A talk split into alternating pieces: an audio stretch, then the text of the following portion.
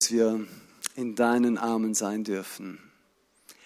Herr, du bist der Schöpfer von Himmel und Erde, der Kreator vom ganzen Universum und trotzdem dürfen wir so eine innige, tiefe Beziehung zu dir haben.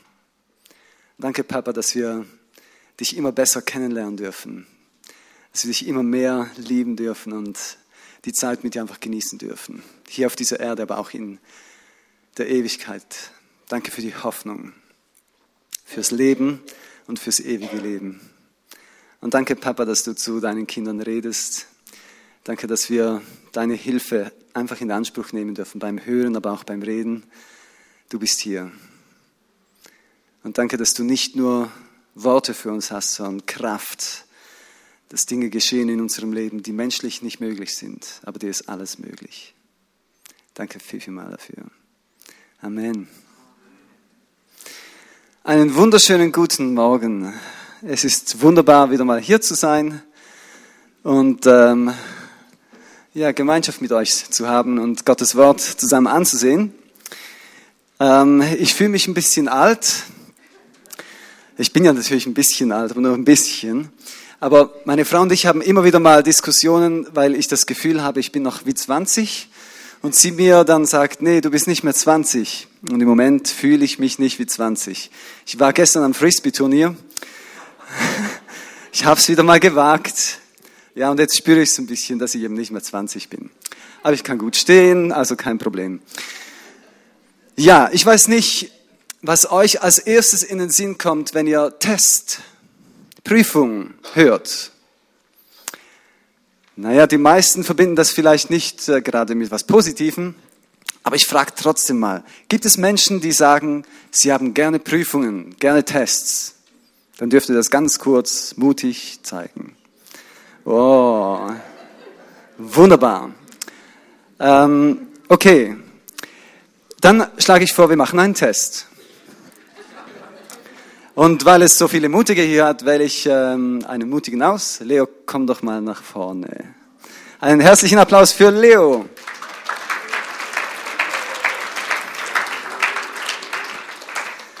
Es ist fantastisch, dich zu kennen, junger Mann. Ah, ist der nicht wunderhübsch? Ah, okay. Das ist nicht der Test.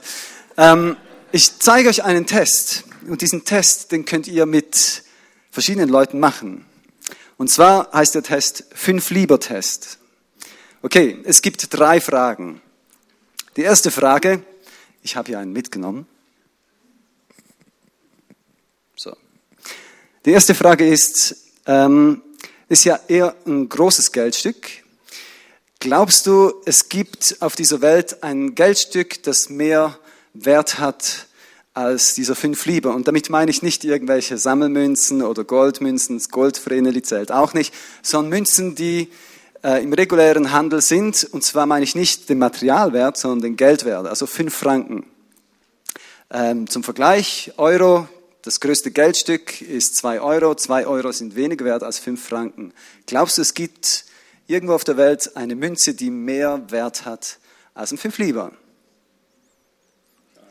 Nein. Uh, Punkt Nummer eins. Richtig, es gibt auf der ganzen Welt keine Münze, die mehr Wert hat als unser Fünflieber. Zweite Frage. Zweite Frage. Auf der Vorderseite ist ja so äh, das Schweizer Wappen und steht fünf Franken drauf und so. Weißt du, was auf der Rückseite ist? Ein Kopf. Ein Kopf. Kannst du das noch ein bisschen näher definieren? Es ist natürlich richtig, es ist ein Kopf. Die Helvetia. Hm, nein, leider nein. Beim Fünf Lieber ist die Helvetia nicht drauf. Bei anderen Münzen schon, aber beim Fünf Lieber hat es was anderes drauf. Du darfst mal gucken. Wilhelm Tell, hm, es ist ein Alphirt. Keine Ahnung, wieso dass sich der da drauf verirrt hat, aber auf dem Fünf Lieber hat es einen Alphirt. Jetzt die letzte Frage. Was steht auf dem Rand eingraviert?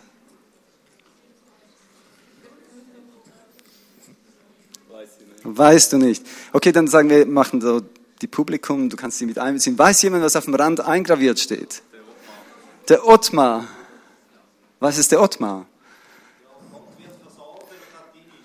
Jawohl, Gott wird versorgen auf Lateinisch. Super. Vielen Dank, du darfst später nochmal kommen.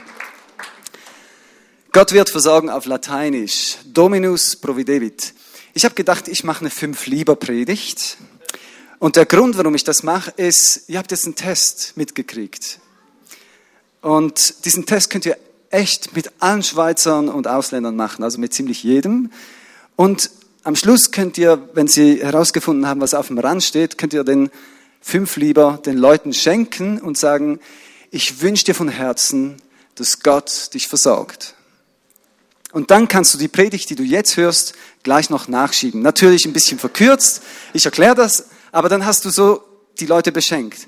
Denn im Römerbrief heißt es, dass die Menschen zu Gott umkehren, weil sie seine Güte erleben. Und wenn du ihnen was schenkst, dann erleben sie etwas von dieser Güte Gottes. Und Gott hat uns noch viel, viel mehr anvertraut als nur ein bisschen Material. Und das Gute dürfen wir auch teilen. So ist eine Ermutigung, eine Herausforderung. Nehmt mal einen Fünf lieber, macht diesen Test mit Menschen, beschenkt sie und beschenkt sie auch mit der guten Nachricht. Ich möchte diese Geschichte von Abraham ansehen, weil tatsächlich dieses, dieser Spruch, Gott wird versorgen, der steht in der Bibel, und zwar in der Geschichte von Abraham. Und bevor wir den Text lesen, Abraham hat das tatsächlich erlebt. Er hat erlebt, wie Gott, der Herr, ihn versorgt hat. Und er hat das nicht nur erlebt, er hat diese spezielle Zusage von Gott gekriegt und hat gesagt, ich will dich segnen. Und diese Wahrheit, das ist das Herz Gottes, das ist ein guter Papa, der seine Menschenkinder versorgt und segnet. So wenn wir diesen fünf Liebe haben, soll das eine Erinnerung sein für dich ganz persönlich. Der Herr will dich segnen, der Herr will dich versorgen. Auch wenn du dich vielleicht anders fühlst im Moment, es ist das Herz Gottes, es ist die Wahrheit. Der Herr wird versorgen. Abraham hat diese Zusage bekommen ich will dich segnen. Und er hat es tatsächlich erlebt. Was hat Abraham alles von Gott gekriegt? Er hat eine Frau gekriegt. Es ist eine Gabe Gottes, wenn du eine Frau kriegst.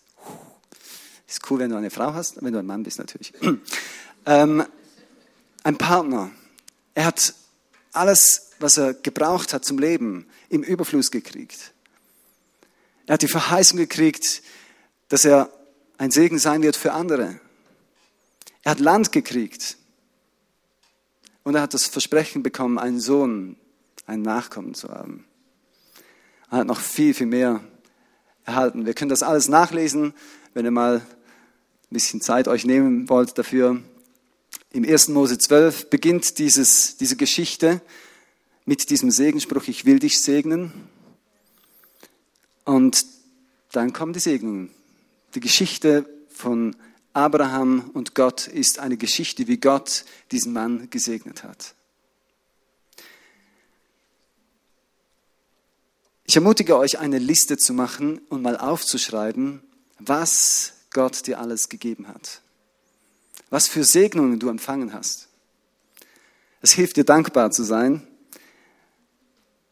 Und ich ermutige dich dann auch, Danke zu sagen. Es können kleine Dinge sein, so alltägliche Sachen wie zum Beispiel, danke, dass ich heute Morgen aufstehen kann. Ich hatte auch schon Morgen, wo ich fast nicht mehr aufstehen konnte, weil mein Rücken mir ein bisschen Streich gespielt hat. Aber heute spürte ich meinen Körper so richtig schön und konnte aufstehen. Ist nicht selbstverständlich, dass wir jeden Tag einfach aufstehen können, dass wir Lebenskraft haben, nicht krank sind oder gelähmt. Sag Gott mal für alle Dinge Danke die du bekommen hast. Wenn du diese Liste gemacht hast, dann kommt etwas Zweites dazu, nämlich warum beschenkt uns Gott eigentlich? Okay, weil er uns mag, ist sein Hobby, ähm, aber es hat einen tieferen Grund. Ich möchte mit euch diese Stelle ansehen zum ersten Punkt. Der Herr wird dich versorgen, wo Gott diesem Abraham das verspricht. Ich habe das schon angedeutet, steht in 1. Mose 12, die ersten Verse. 1. Mose 12, die ersten Verse. Da heißt es, dann befahl der Herr Abraham, verlass deine Heimat, deine Verwandten und die Familie deines Vaters und geh in das Land, das ich dir zeigen werde. Von dir wird ein großes Volk abstammen. Ich will dich segnen und du sollst in der ganzen Welt bekannt sein. Ich will dich zum Segen für andere machen. Wer dich segnet, den werde ich auch segnen. Wer dich verflucht, den werde ich auch verfluchen. Alle Völker der Erde werden durch dich gesegnet werden. Abraham machte sich auf den Weg, wie es der Herr ihm befohlen hatte, und Lot ging mit ihm. Abraham war 75 Jahre alt, als er Haran verließ. Wir sehen hier also, dass Gott diesem Mann, diesem Abraham, diese Segnungsverheißung macht. Aber wir sehen auch, dass er ihm sagt, warum? Ich will dich segnen und du sollst ein Segen sein.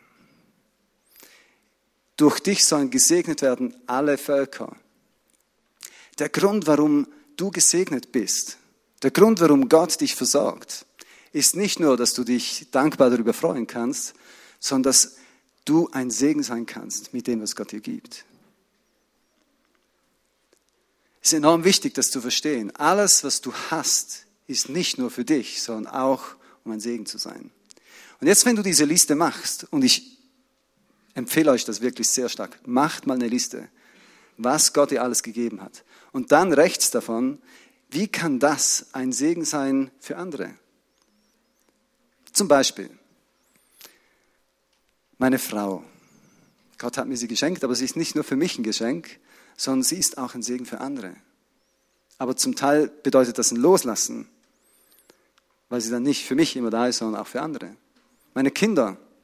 Im Moment darf ich gerade zwei ein bisschen loslassen.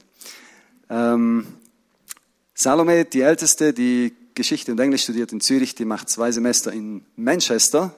Das heißt, sie ist am Donnerstag abgehauen nach Manchester. Jetzt darf ich sie ein bisschen loslassen. Sie wird dort ein Segen sein für Menschen.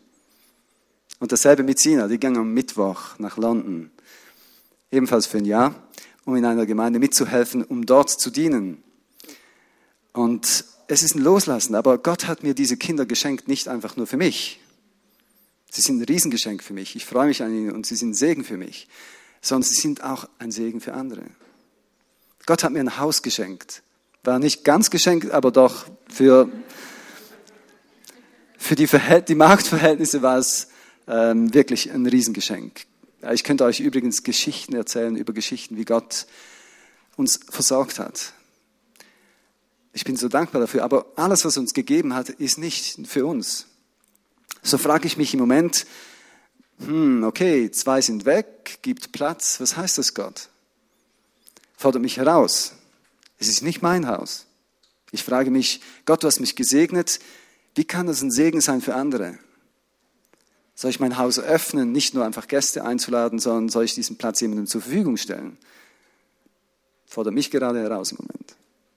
Alles, was du hast, ist ein Segen von Gott, für das du dankbar sein kannst, aber sich gleichzeitig etwas, was Gott sagt, ich habe dich gesegnet, dass du ein Segen sein kannst für andere.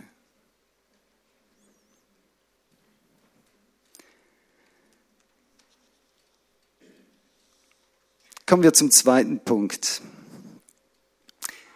Eigentlich steht dieser Vers, der Herr wird versorgen, nicht zu Beginn, sondern mitten nach all diesen Segnungen. Nach, nach all diesen Segnungen, die Abraham erhalten hat, kommt ein Test.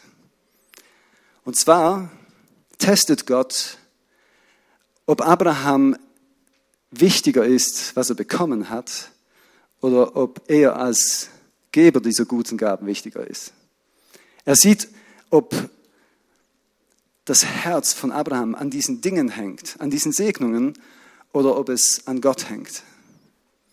Gott ist es so wichtig, dass wir nicht an diesen Dingen, die wir als Leihgabe gekriegt haben, hängen, sondern dass unser Herz an ihm hängt. Und Gott schenkt ab und zu Tests, Prüfungen, um uns herauszufordern, um uns zu testen. Ihr kennt die Geschichte, nehme ich mal an, sonst skizziere ich sie kurz. Dieser Sohn der Verheißung, das größte Geschenk, denke ich, das, worauf er am längsten warten musste, Jahre, der Isaac.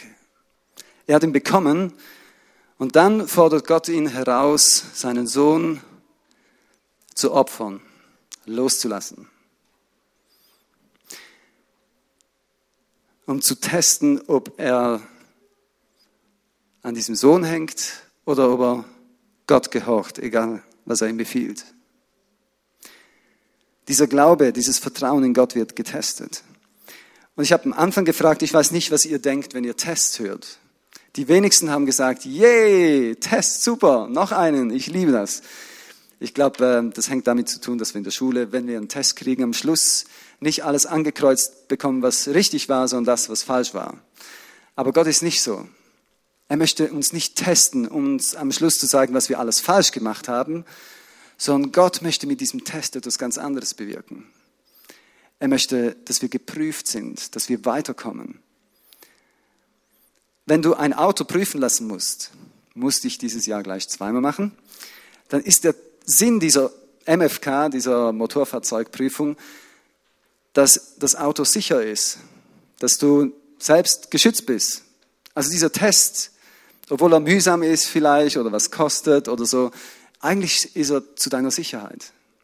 Wenn deine Ehe getestet wird, dann freu dich darüber, weil äh, es hilft dir, dass deine Ehe nicht auseinanderbröselt und du merkst es gar nicht. Es ist eine Chance, dass du daran arbeitest, dass deine Ehe geprüft ist. Und so gibt es noch viele andere Tests. Und auch beim Glauben. Vielleicht steckst du mitten in einer Glaubensprüfung und du sagst, oh, mach, dass diese Prüfung vorbeigeht. Und du siehst nicht diesen Gewinn, was eigentlich Gott daran ist zu tun in deinem Leben. Er möchte, dass dein Leben und dein Glaube getestet, geprüft ist und eben verhebt, wie wir auf Deutsch sagen. Ich möchte mit euch diese Stelle lesen im 1. Mose 22, wie Gott diesen Abraham getestet hat. 1. Mose 22. Einige Zeit später stellte Gott Abraham auf die Probe. Abraham, rief Gott. Hier bin ich, antwortete Abraham. Nimm deinen einzigen Sohn Isaac. Klammer auf. Abraham durfte, musste seinen anderen Sohn Ismael kurz zuvor loslassen. Klammer zu. Nimm deinen einzigen Sohn Isaac, den du so lieb hast, und geh mit ihm ins Land Moria Dort werde ich dir einen Berg zeigen, auf dem du Isaac als Brandopfer für mich opfern sollst. Am nächsten Morgen stand Abraham früh auf. Er sattelte seinen Esel, nahm seinen Sohn Isaac sowie zwei Diener mit sich, dann spaltete er Holz für das Brandopfer und machte sich auf den Weg zu dem Ort, dem Gott ihm genannt hatte. Nach drei Tagen entdeckte er den Berg in einiger Entfernung, wartet hier mit dem Esel, auf uns, wies er seine beiden Diener an. Der Junge und ich werden noch ein Stück weitergehen. Dort oben werden wir Gott anbeten und dann zu euch zurückkommen. Abraham nahm das Holz für das Brandopfer vom Esel, legte es Isaac auf die Schultern. Er selbst trug das Messer und das Feuer. Während die beiden zusammen auf den Berg stiegen, fragte Isaac, Vater. Ja, mein Sohn, antwortete Abraham. Wir haben Holz und Feuer, sagte der Junge, aber wo ist das Lamm für das Opfer? Gott wird für ein Lamm sorgen. Gott wird versorgen. Das steht da drauf. Ist Bezug genommen auf diese Stelle. Gott wird versorgen. Mein Sohn, antwortete Abraham. So gingen sie zusammen weiter. Schließlich kamen sie an die Stelle, wo Gott Abraham genannt hatte. Dort baute Abraham einen Altar und schichtete das Holz darauf auf. Dann fesselte er seinen Sohn Isaac und legte ihn auf den Altar, oben auf das Holz. Abraham nahm das Messer, um seinen Sohn als Opfer für den Herrn zu töten. In diesem Augenblick rief der Engel des Herrn ihn vom Himmel. Abraham, Abraham. Ja, antwortete er, ich höre. Lass es sein, sagte der Engel, tu dem Kind nichts. Denn jetzt weiß ich, dass du Ehrfurcht vor Gott hast. Du hättest sogar deinen einzigen Sohn auf meinen Befehl hingeopfert. Da sah Abraham auf und entdeckte einen Schafbock, der sich mit den Hörnern in einem Busch verfangen hatte. Er holte den Schafbock und opferte ihn anstelle seines Sohnes als Brandopfer. Abraham nannte den Ort, der Herr sieht. Deshalb sagt man auch noch heute, auf dem Berg des Herrn, wo der Herr sich sehen lässt. Dann rief der Engel des Herrn noch einmal vom Himmel Abraham zu, ich, der Herr, schwöre bei mir selbst, weil du mir gehorsam warst und sogar deinen geliebten Sohn auf meinen Befehl hin geopfert hättest, werde ich dich reich segnen. Ich werde dir viele Nachkommen schenken. Sie sollen zahllos sein wie Sterne am Himmel und wie der Sand am Ufer des Meeres. Sie werden ihre Feinde besiegen. Durch deine Nachkommen sollen alle Völker auf der Erde gesegnet sein, denn du hast mir gehorcht. Dann kehrten sie zu Abrahams Dienern zurück und zogen heim nach Beersheba, wo Abraham wohnen blieb. Ich finde es spannend in diesem Text, in dieser Prüfung zu sehen, wie Abraham reagiert. Gott gab, ich, gab ihm diesen unglaublichen Befehl, der eigentlich dem Verstand total entgegenspricht. Gott kannte seinen Gott. Äh, Abraham kannte seinen Gott, jetzt ist besser. Er wusste genau, dass Gott ein Gott der Güte ist. Er will kein Menschenopfer und schon gar nicht, dass Väter seine Kindern opfern. Aber er hörte die Stimme Gottes. Und obwohl es für ihn total keinen Sinn machte, stand er am nächsten Morgen früh auf. Gott gab einen Befehl und Abraham gehorchte sofort. Abraham ließ seinen Sohn Isaac los. Und das, obwohl er kürzlich gerade einen anderen Sohn loslassen musste. Und zwar nicht, weil er froh war, dass er die beiden los war, sondern im Gegenteil. Sein Herz hängte an ihnen, aber nicht so sehr, dass er sie über Gott und seine Befehle gestellt hätte. Wenn du diese Liste machst, was Gott dir alles geschenkt hat, wie er dich gesegnet hat, überleg dir mal, Könntest du damit leben, wenn du gewisse Dinge nicht hättest? Könntest du damit leben, wenn deine Frau sterben müsste oder dein Mann, dein Partner? Wie würdest du damit umgehen, wenn ein Kind vor dir gehen muss? Wie würdest du damit umgehen, wenn du dein Haus verlieren würdest, wie auch immer, durch ein Unglück, vielleicht durch Verfolgung, wenn dir alles genommen wird, oder wenn du flüchten musst, so wie viele auf dieser Erde? Oder wenn Gott dir sagt, verschenk dein Haus.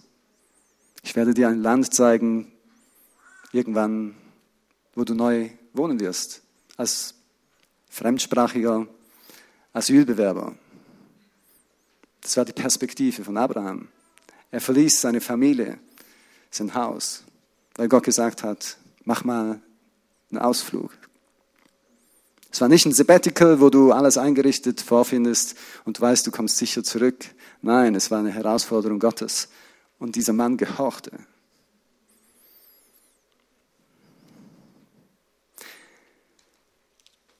Was ich spannend finde, dieser Abraham, dieser vertraute total auf Gott. Also den Jungs, seinen zwei Dienern sagte, ähm, wir gehen auf den Berg, sagte er, wir kommen wieder zurück. Er sagte nicht, ich gehe meinen Sohn opfern und komme dann alleine wieder zurück. Er sagte, Gott hat mir einen Befehl gegeben, ich check den zwar nicht ganz, aber wir gehen Gott anbeten und wir kommen zurück. Dieser Mann hatte Glauben. Und im Hebräerbrief heißt es wortwörtlich, dass er darauf vertraute, dass es Gott möglich war, seinen Sohn, nachdem er ihn geschlachtet hat, wieder von den Toten zu auferwecken. Und übrigens, dieses Bild ist eine prophetische Aussage auf Jesus hin. Jesus war der einzige geliebte Sohn von Gott. Und er hat ihn abschlachten lassen am Kreuz. Der Herr wird versorgen. Der Herr wird für ein Lamm sorgen, das alle Schuld auf sich nimmt. Und spannend ist, es gibt noch viele andere Parallelen in diesem Text. Moria ist der Ort, wo Jesus am Kreuz hing, ist der Tempelberg und gleich nebenan der Ölberg. Es ist der Ort, wo Jesus wiederkommen wird als Richter.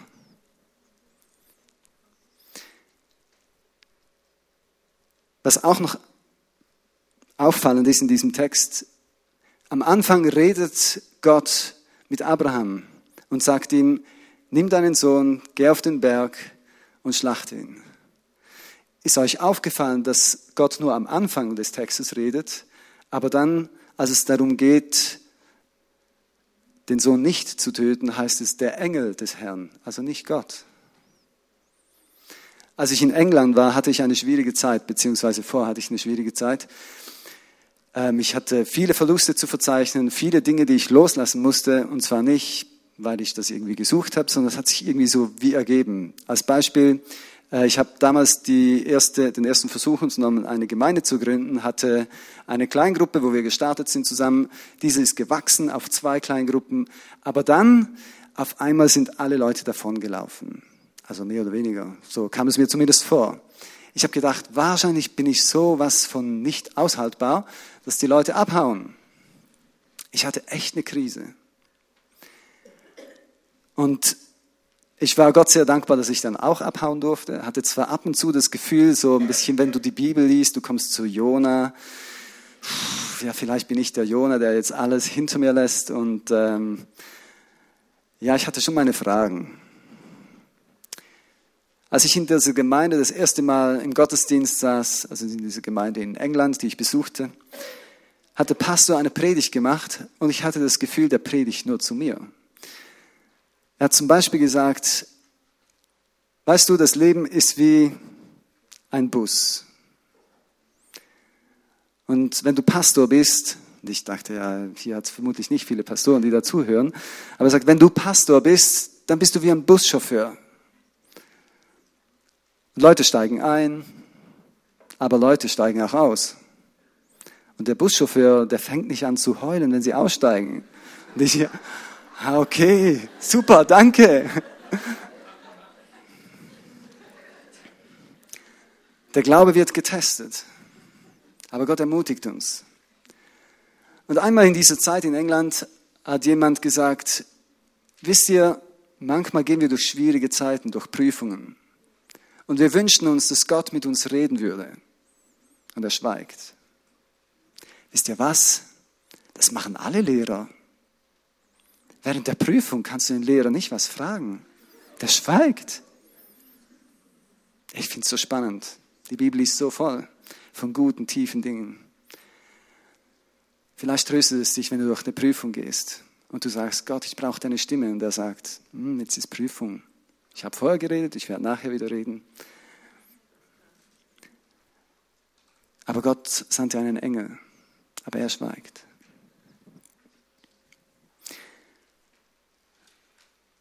Gott schenkt uns immer wieder Prüfungen, aber er sagt auch, dass er uns keine Prüfung gibt, die wir nicht bestehen können.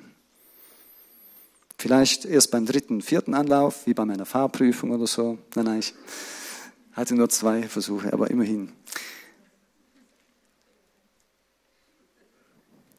Er lässt diese Prüfungen zu, nicht um dich zu plagen, sondern dass dein Glaube gestärkt wird. Dass du ein Glaubensfundament hast, das eben geprüft ist. Und vielleicht kann dir der Fünflieber nicht nur helfen, dich zu erinnern, dass Gott dein Versorger ist und dass er dich mit allem Guten beschenkt, sondern dass du auf ihn vertrauen kannst, gerade wenn es schwierig wird, wenn es eng wird, wenn es heiß wird, wenn du in einer Prüfung steckst. Du kannst ihn nehmen und sagen, aber der Herr wird mich versorgen. Und der letzte Punkt ist dieses prophetische auf Jesus hin der Herr wird für ein Lamm sorgen. Als Jesus auftrat auf dieser Erde, hat der Johannes der Täufer, als er ihn gesehen hat, gesagt, siehe das Lamm Gottes, welches die Sünden der Welt trägt. Jesus ist diese wunderbare Nachricht, dass Gott uns Menschen liebt und dass er alles Negative auf seinen Sohn legt, dass wir verschont sein können. Alles Negative. Egal, was du erlebt hast, was negativ war. Jesus hat alles getragen. Alle Krankheit, jeden Fluch, jede negative Bindung. Jesus hat sich binden lassen, dass du frei sein kannst. Jesus hat alle Schuld, alles, was du jemals angestellt hast, auf sich genommen, dass du nicht angeklagt, nicht verurteilt und nicht sterben musst. Jesus ist für uns Menschen gestorben. Gott hat uns so sehr geliebt, dass er seinen Sohn hingab. Dass jeder, der an ihn glaubt, gerettet wird, befreit wird von allem Negativen und beschenkt wird von allem Guten. Der Herr wird für ein Lamm sorgen. Ich finde es so cool, dass die Schweiz so coole Münzen macht, die so coole Predigten abgeben, wo man Menschen sagen kann, Gott will dich versorgen. Er will dich auch versorgen in schwierigen Zeiten, aber er möchte nicht, dass du dein Herz an den Dingen hängst, sondern an ihn. Und er hat dafür gesorgt, dass du nicht sterben musst, sondern dass du Vergebung haben kannst. Es gibt einen wunderbaren Vers im Römer 8, Vers 32, der das unterstreicht. Dort heißt es, Gott hat nicht einmal seinen eigenen Sohn verschont, sondern hat ihn für uns alle gegeben. Wenn Gott uns Christus gab, wird er uns mit ihm dann nicht alles schenken? Wenn du verstehst, dass wenn du Jesus hast, dass du alles hast, dann bist du ein glücklicher Mensch, egal was du hast und egal was du nicht hast. Aber es ist eine Herausforderung, es ist ein Geheimnis. Wir singen das manchmal, aber ich bin nicht so sicher, ob ich das wirklich gecheckt habe. Jesus, du allein genügst. Halleluja, natürlich. Außer wenn ich gerade die Autoprüfung verhauen habe oder mir was sonst weggenommen wird. Aber eigentlich, wenn du Jesus hast, hast du alles, was du brauchst. Er ist die Quelle des Lebens. Er ist die Quelle alles Guten. Wenn du ihn hast, hast du eigentlich auch alles andere. Du hast den reichsten, Papa und kannst zu ihm gehen. Und nicht immer gibt er uns alles, was wir wollen, aber er verspricht uns das zu geben, was wir brauchen. Ich möchte langsam zum Schluss kommen. Ich erzähle euch noch eine Geschichte und dann darf der Leo noch mal nach vorne kommen. Es war mal ein sehr erfolgreicher und reicher Mann. Der hatte einen Sohn, den er sehr mochte, sehr liebte. Aber irgendwie kam es, dass der Sohn in ein anderes Land ging, geschäftlich, dass die Beziehung nicht mehr ganz so innig war, wie sich der Vater gewünscht hätte. Und schlussendlich starb sein Sohn vor ihm und es brach ihm innerlich das Herz. Weil er so reich war, konnte er sich eigentlich alles leisten. Und er sammelte sich viele Kunstwerke, Maler, aus der ganzen Welt suchte er auf und kaufte diese Malereien. Und am Schluss seines Lebens war er ziemlich verbittert. Er hatte eigentlich alles, aber hatte nicht diese innige Beziehung zu seinem Sohn. Dann starb dieser reiche Mann und es gab eine Auktion all dieser Gemälde. Und die Leute strömten aus der ganzen Welt hin, weil sie diese Gemälde haben wollten. Und an dieser Auktion ähm, las der Anwalt das Testament vor. Und er sagte, der erste Punkt im Testament ist, das erste Bild, das verkauft wird, heißt mein Sohn. Es wurde von einem total unbekannten Künstler gemalt, war nicht wirklich speziell, und äh, so wurde dieses erste Bild aufgestellt und man konnte bieten. Alle dachten, ja, okay, können wir das hinter uns bringen? Wir warten auf die richtigen Bilder, auf den Chagall und all die wunderschönen Bilder. Und ähm, so hat niemand geboten, außer ein Mann, bisschen älter. Und es war der Mann, der als Diener auf diesem Areal gearbeitet hat und auch den Sohn kannte. Und für ihn hatte es einen sentimentalen Wert, weil es eine Erinnerung war an diesen Sohn. So hatte dieses Gemälde ersteigert und der Anwalt kam zu Punkt 2. Wer den Sohn hat, kriegt alles. Die Auktion ist beendet. Und alle mussten nach Hause gehen, ohne was zu ersteigern. Wer den Sohn hat, hat alles. Lass uns das begreifen. Wenn du den Sohn hast, wenn du Jesus hast, hast du alles. Du hast Zugang zu allen himmlischen Schätzen. Gott hat alles gegeben für dich. Er hat sich selbst hingegeben. Er kann dir nicht mehr geben als sich selbst. Lass uns darüber freuen. Auch wenn wir das Abendmahl nehmen. Wenn du den Sohn hast, hast du alles. Leo, du darfst noch mal kurz nach vorne kommen.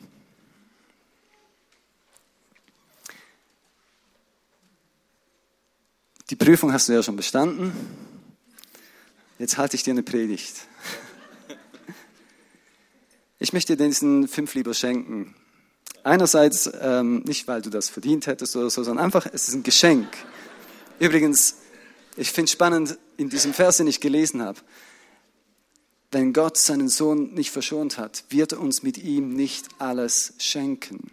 Es ist ein Geschenk, nicht der Lohn für deine Prüfung und deinen Mut. Ich möchte ihn dir schenken und ich möchte dir was mit auf den Weg geben. Auf dem Rand steht ja, der Herr wird versorgen. Ich wünsche das von Herzen, dass du es erlebst, dass dich der Herr versorgt.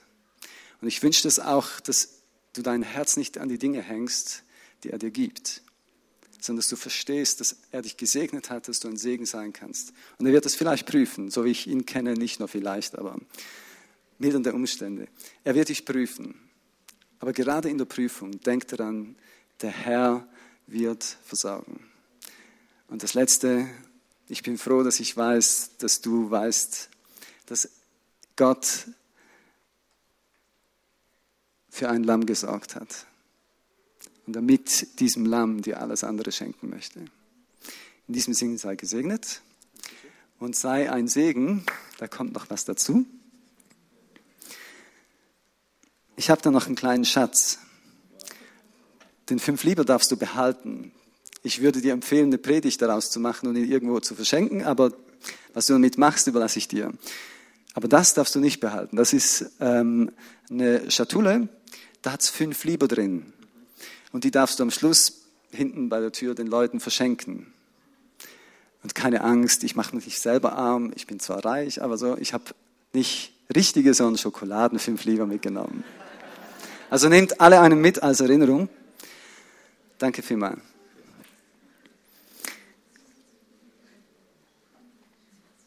Ich ermutige euch, nehmt den fünf lieber Lasst ihn zu euch predigen, aber nehmt ihn auch als Gelegenheit, um Menschen zu beschenken. Wenn du in einem Restaurant bist, du hast was bestellt, trinkst was, dann gib ein großzügiges Trinkgeld, aber verbinde es mit einer Predigt. Und sag, ich möchte Ihnen ein Fünf Lieber geben, aber nicht nur ein Fünf Lieber, sondern ich möchte Ihnen sagen, dass Gott Sie versorgen möchte. Ich habe das selbst erlebt, aber ich wünsche Ihnen das. Und wissen Sie, da steht das auf dem Rand drauf. Und das kommt eigentlich aus der Bibel. Und es ist die Geschichte, wo Gott für ein Lamm gesorgt hat, dass sein Sohn nicht geschlachtet werden muss. Und genau das hat Gott gemacht. Er hat seinen Sohn für sie hingegeben und will ihnen alles schenken mit ihm. Er hat sich am Kreuz hingegeben, dass ihnen alles vergeben wird. Es ist ein Angebot, es ist ein Geschenk, das Gott ihnen machen möchte. Unser Job ist es, den Menschen das anzubieten ihre Verantwortung ist, was sie damit machen möchten. Es gibt Leute hier in der Schweiz, die können es kaum, die schaffen das fast nicht, sich einfach einen fünf lieber schenken zu lassen. Wir haben das mal im Sommerlager ausgetestet. Die Leute sagen, ja, aber für was ist das? Was habe ich denn gemacht?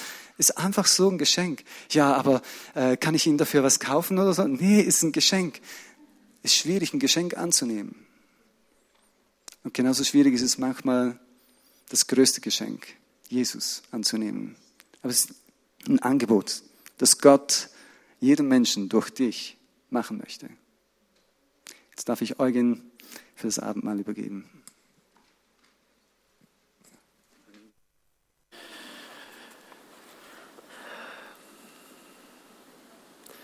Herzlichen Dank, Micha. Ja, darf ich die Geschwister von der GL nach vorne bitten, um das Abendmahl auszuteilen? Abraham was für eine coole, wunderbare Geschichte über die Versorgung Gottes. Wo er sagt, Gott wird sich ersehen, ein Schaf zum Brandopfer. Was für eine Herausforderung und was für ein Mann des Glaubens und was für ein Satz. Gott wird für ein Lamm sorgen. Und dann, wer hätte gedacht, was für eins, das in einigen Jahrtausenden es sein wird, was für ein Lamm. Das ist irgendwo ein Hinweis, und Micha hat es gesagt, auf Christus. Gott wird für ein Lamm sorgen. Ein letztes, ultimatives, sündenvernichtendes Opfer. Und Gott hat es auf sich genommen. Ich finde es wunderbar, wenn man diese Geschichte liest über Abraham und diesen Satz, dann, dann denkt man unweigerlich an Jesus und das, was er für uns getan hat. Und dieses Opfer ist nicht irgendein Opfer, irgendein Dankopfer, sondern es deckt auch nicht irgendeinen Teil meiner Schuld oder einen Teil der Schuld für eine gewisse Zeit. Er deckt die Schuld und nahm die Schuld auf sich für immer. Einfach für immer. Und Micha hat davon gesprochen, dass wir heute, äh, vielleicht heute, morgen, vielleicht hast du gestritten mit deiner Frau, bevor du zum Gottesdienst gekommen bist. Du hast Fehler gemacht diese Woche. Du wurdest getestet und hast den Test vielleicht nicht bestanden. Du hast gesündigt diese Woche. Aber weißt du was? Christus hat diese Schuld getragen. Er hat dir vergeben. Jedes Mal, wenn du zu Jesus kommst und um Vergebung bittest, er hat es getragen. Das ist das Opfer. Und daran erinnern wir uns. Dass der Leib, der gebrochen wurde, sein, sein Leib, der für uns äh, dort am Kreuz hing, das Blut, das vergossen wurde für unsere Schuld. All das ist für dich und mich geschehen. Und ich denke immer wieder, Herr, was, was haben wir getan? Wir haben es letzte Woche gehört und auch, und auch jetzt. Herr, was, was habe ich beigetragen? Ist es, ist das irgendwie meine Abstammung? Was hat es ermöglicht? Und dann merke ich immer wieder, Herr, es war dein Werk. Es warst allein du und ich habe nichts dazu beitragen können. Ich starb, obwohl niemand es verdient hat und Menschen können ihre Werke auflisten, dieses und jenes, was sie im Leben geleistet und getan haben, aber nichts hätte Vergebung erwirken können. Nichts hätte dieses Lamm ersetzen können, das für uns gestorben ist. Nur das ersehene Lamm Gottes konnte das tun. Und so können wir uns daran erinnern, immer wieder. Herr, du bist das Lamm Gottes, das der Welt Sünde trug und auch mir heute alles vergeben hat. Und das proklamieren wir und das ist das, was wir glauben. Ich möchte vorlesen, ich werde immer wieder die gleiche Stelle beim Abendmahl vorlesen, diesmal aus der neuen Genfer Übersetzung, sodass wir nicht einschlafen, wenn wir das lesen. Aus dem 1. Korinther 11, neue Genfer. Ihr wisst doch, was der Herr über dieses Mal gesagt hat. Ich selbst habe seine Worte so an euch weitergegeben, wie sie mir berichtet wurden. In der Nacht, in der er verraten wurde, nahm Jesus der Herr das Brot, dankte Gott dafür, brach es in Stücke und sagte, das ist mein Leib, der für euch geopfert wird. Wenn ihr künftig dieses Mahl feiert und von dem Brot esst, dann ruft euch in Erinnerung, was ich für euch getan habe. Nachdem sie gegessen hatten, nahm er den Becher, dankte Gott auch dafür und sagte, dieser Becher ist der neue Bund, besiegelt mit meinem Blut. Wenn ihr künftig aus dem Becher trinkt, dann ruft euch jedes Mal in Erinnerung, was ich für euch getan habe. Seid, auch, seid euch also darüber im Klaren, jedes Mal, wenn ihr von dem Brot esst und aus dem Becher trinkt, verkündet ihr den Tod des Herrn, bis der Herr wiederkommt. Halleluja. Und Andreas darf dich bitten, für Brot und Wein zu beten.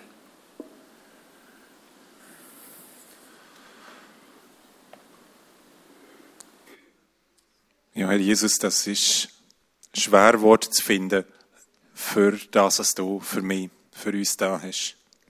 Das Opfer, das einzige Opfer, das ein für alle Mal Opfer, was kein weiteres braucht. Das Geschenk, das ich einfach darf und das hat mich herausgefordert und ich bete für uns alle, dass wir heute Morgen das Geschenk einfach können annehmen Ohne Hintergedanken, ohne auf uns zu schauen, sondern einfach auf dich zu schauen. Du hast dich hingegeben, du hast dein Leib brechen lassen, du hast dein Blut fließen lassen. Und damit alles das, was ich gar nicht imstand bin, recht zu machen, all das, was ich verbockt habe, hast du beseitigt. Und du hast uns das Symbol vom Abendmahl gegeben, wo wir das dürfen feiern und heute Morgen, wie wir das feiern und einfach von ganzem Herzen Danke sagen. Ich bete, dass du meins und unser aller Herzen da drin tief berührst und uns das wirklich ins Bewusstsein, aber auch ins Herz sacken lässt.